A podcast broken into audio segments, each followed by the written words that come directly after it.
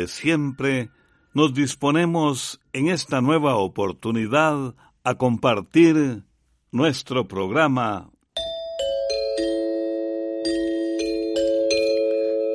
Oigamos la respuesta del Instituto Centroamericano de Extensión de la Cultura, invitándoles a que nos escriban y nos hagan sus consultas. Con nuestro lema, Comprender lo comprensible es un derecho humano. En el programa de hoy sabremos si es cierto que los conquistadores españoles usaron perros como armas de guerra. ¿Existe un país donde sea el límite entre el día y la noche? Nos preguntan qué es la fascitis plantar. Queremos conocer más a nuestra audiencia. Envíenos sus reportes de sintonía. Nos situamos en Panamá para iniciar el itinerario de hoy.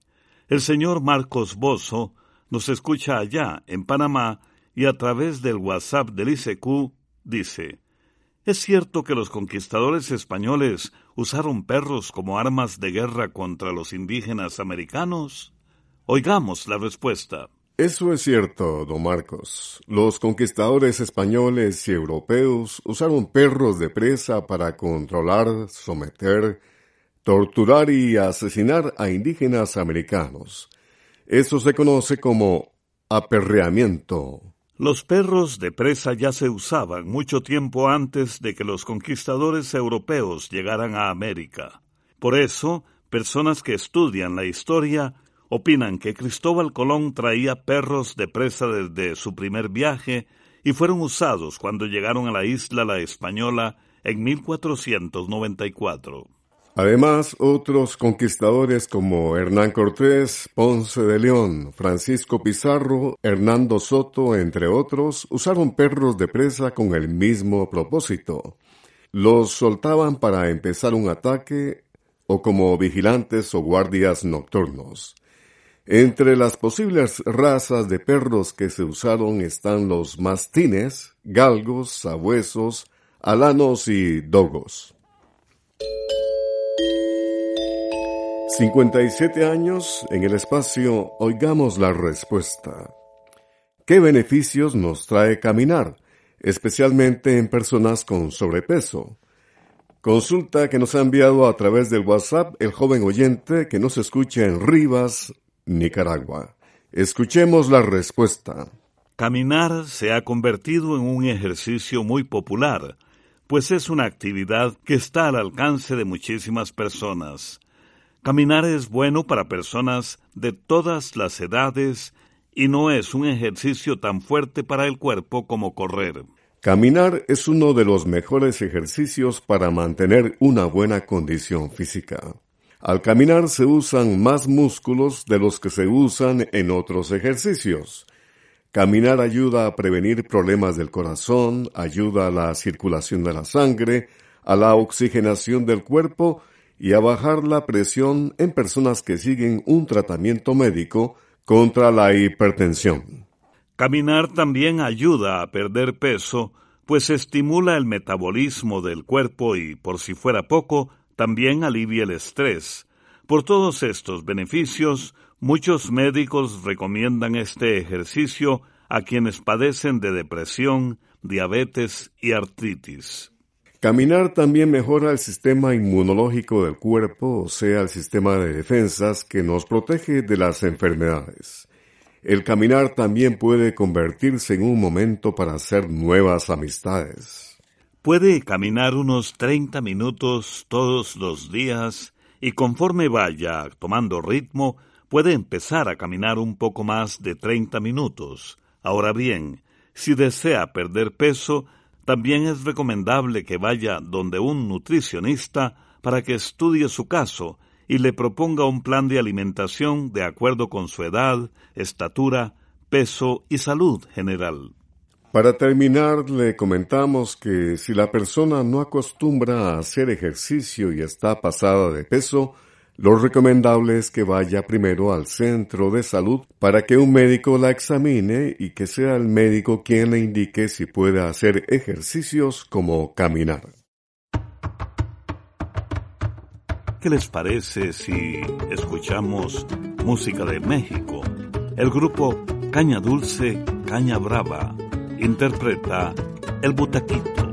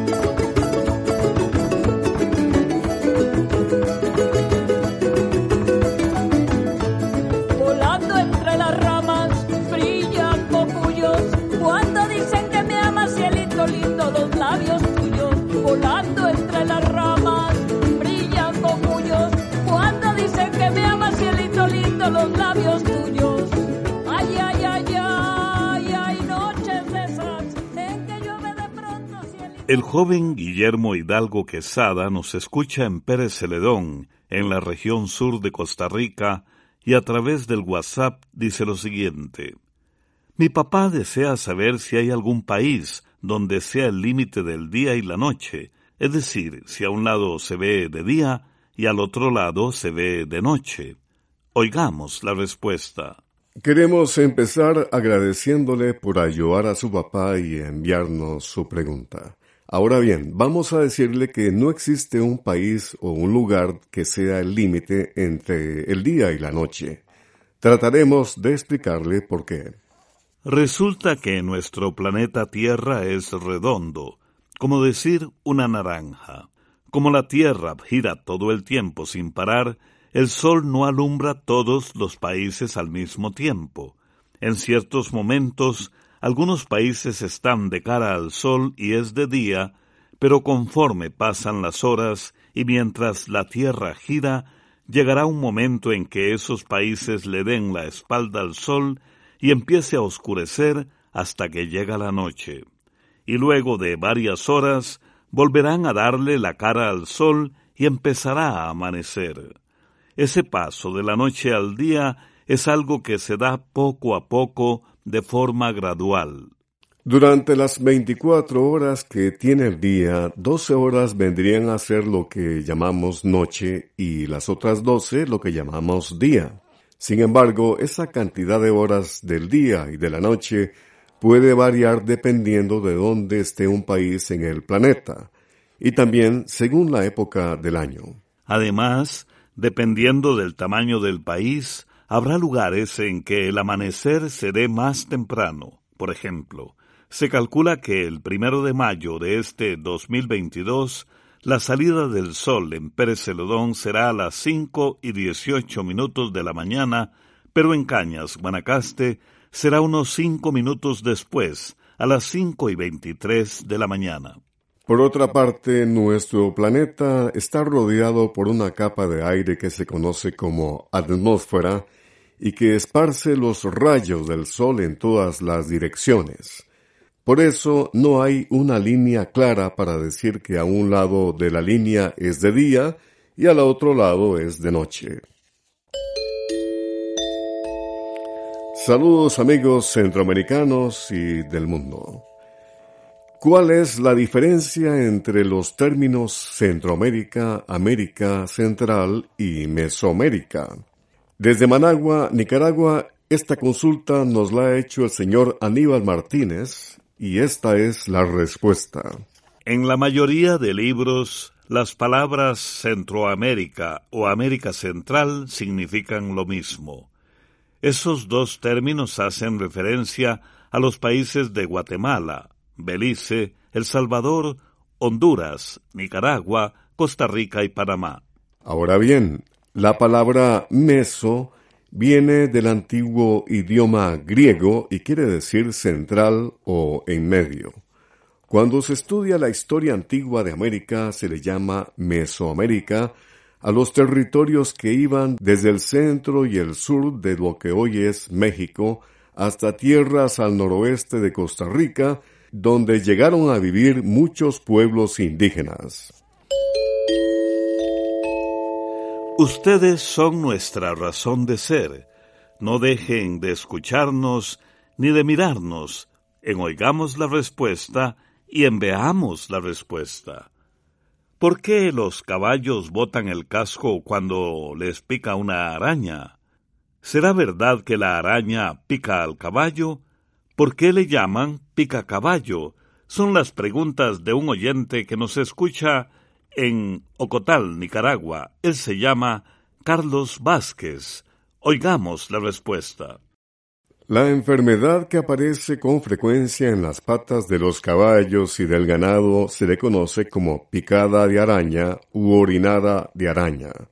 Se le llama así porque durante mucho tiempo se creyó que la causaba la araña conocida como picacaballo, que vive en los potreros. Sin embargo, los científicos han hecho muchos estudios sobre estas arañas y están seguros de que el daño en las patas de los animales no es producido ni por el piquete ni por la baba u orines de las arañas. Según parece, el daño en las patas de los caballos se debe más bien al microbio de la estomatitis vesicular, una enfermedad que ataca al ganado vacuno, a los caballos y a los cerdos.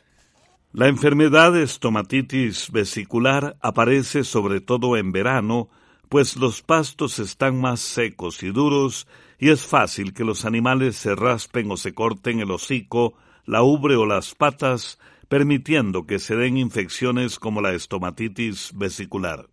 También se sabe que algunas bacterias pueden afectar las patas de los caballos si caminan muy a menudo por lugares muy húmedos.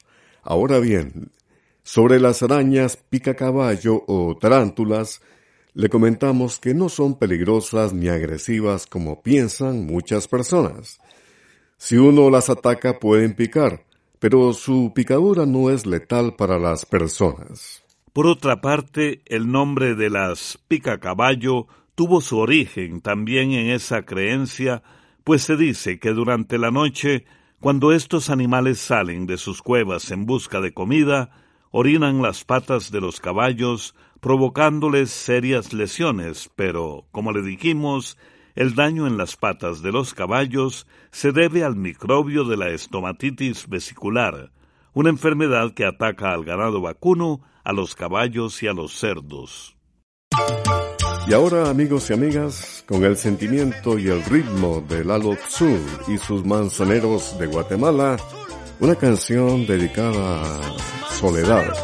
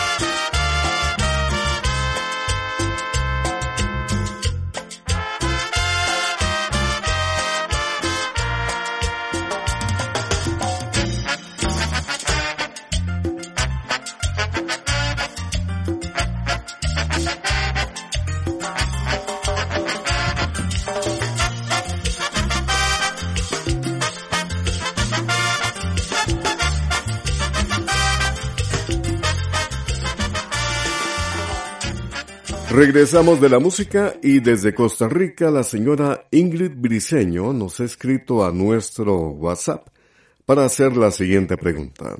Les escucho de toda la vida, pero es la primera vez que escribo. Desde hace tres días me empezaron a doler las plantas de los pies. Siento como si estuviera caminando por vidrios o como si me clavaran miles de agujas.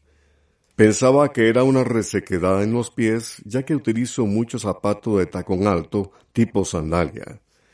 Llevo tres días incapacitada porque no puedo salir de mi casa. Fui a la clínica y me dijeron que tenía fascitis plantar y que en unos días se me iba a quitar. Quisiera solicitarles información sobre esta condición tan particular.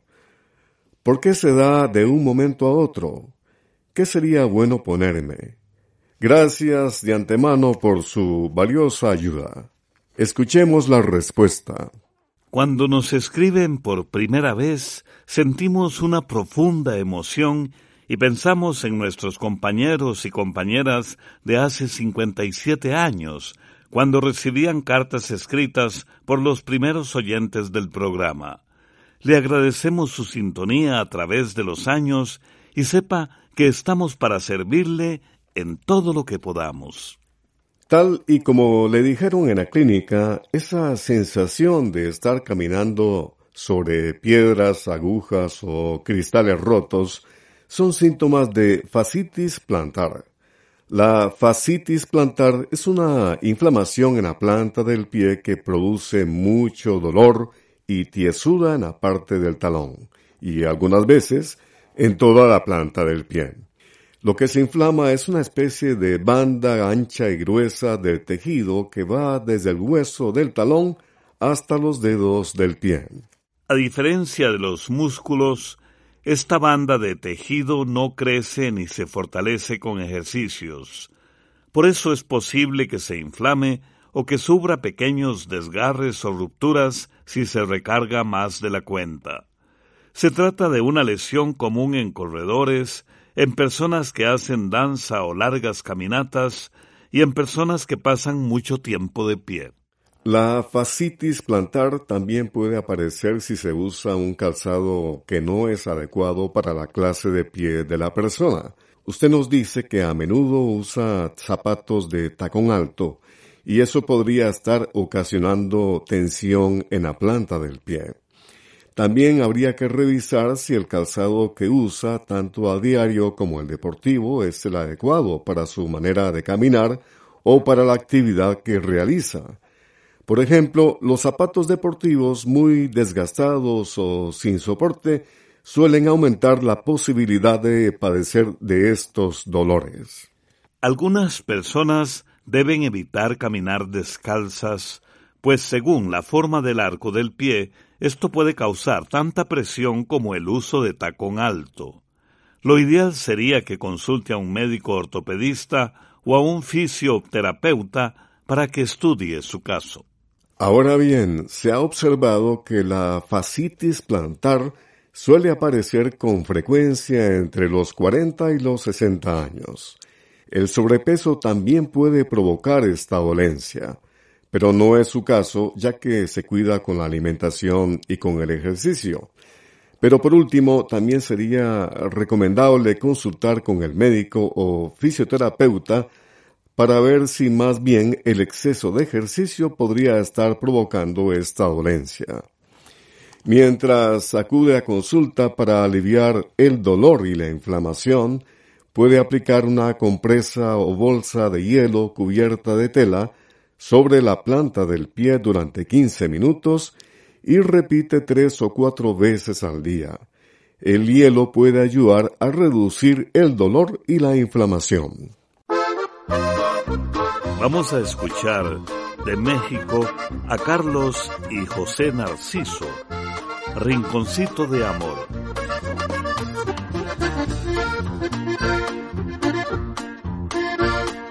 Más puedo pedirle a la vida? ¿Qué te falta que no tenga yo? Si encontré lo que tanto quería, ¿qué más puedo pedirle a mi Dios? Tanto tiempo buscaba y buscaba quien me diera un poquito de amor. Sabiendo que tú me esperabas en un rinconcito de tu corazón. No sabiendo que tú me esperabas en un rinconcito de tu corazón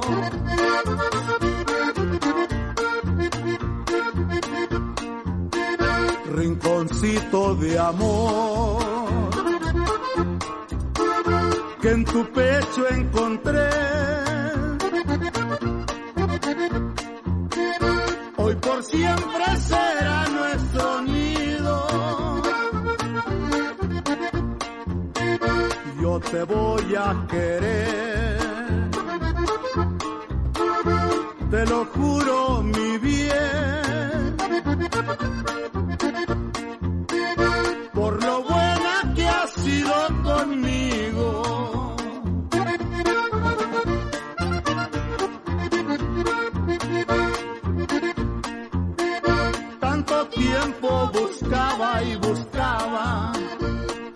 diera un poquito de amor. no sabiendo que tú me esperabas en un rinconcito de tu corazón. No sabiendo que tú me esperabas en un rinconcito de tu corazón. Rinconcito de amor que en tu pecho encontré hoy por siempre será nuestro nido. Yo te voy a querer,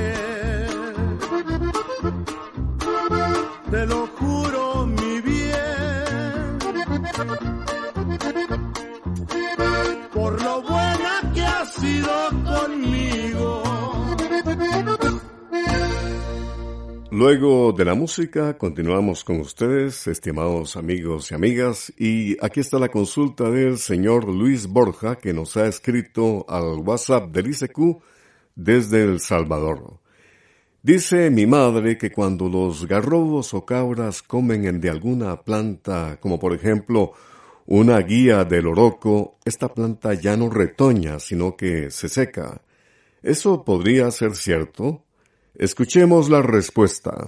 La poda de ramas o corte de los brotes es una práctica que se usa mucho en algunos cultivos para que la planta dé más ramas o retoños mientras se evita que crezca mucho.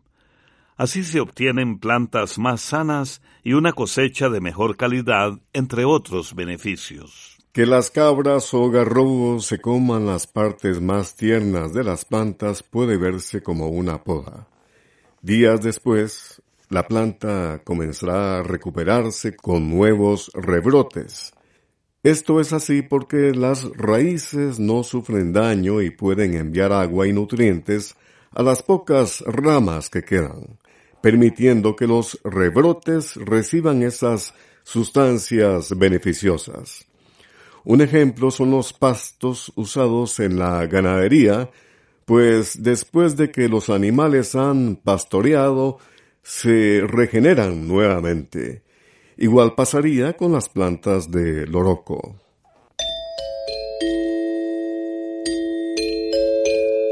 La mejor vida no es la más duradera, sino aquella que está repleta de buenas acciones. Marie Curie Mañana tenemos un nuevo encuentro, ustedes y nosotros.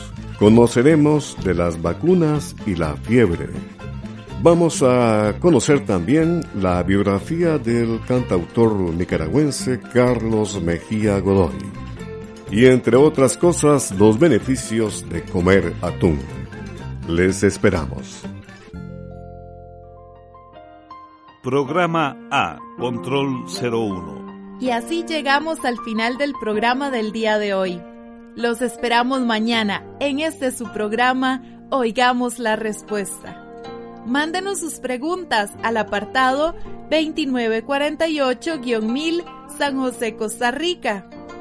También puede enviarnos sus preguntas al correo electrónico isq.org o encuéntrenos en Facebook como Oigamos la Respuesta o llámenos por teléfono, código de área 506, número 2225-5338 o 2225-5438. Recuerde que comprender lo comprensible es un derecho humano.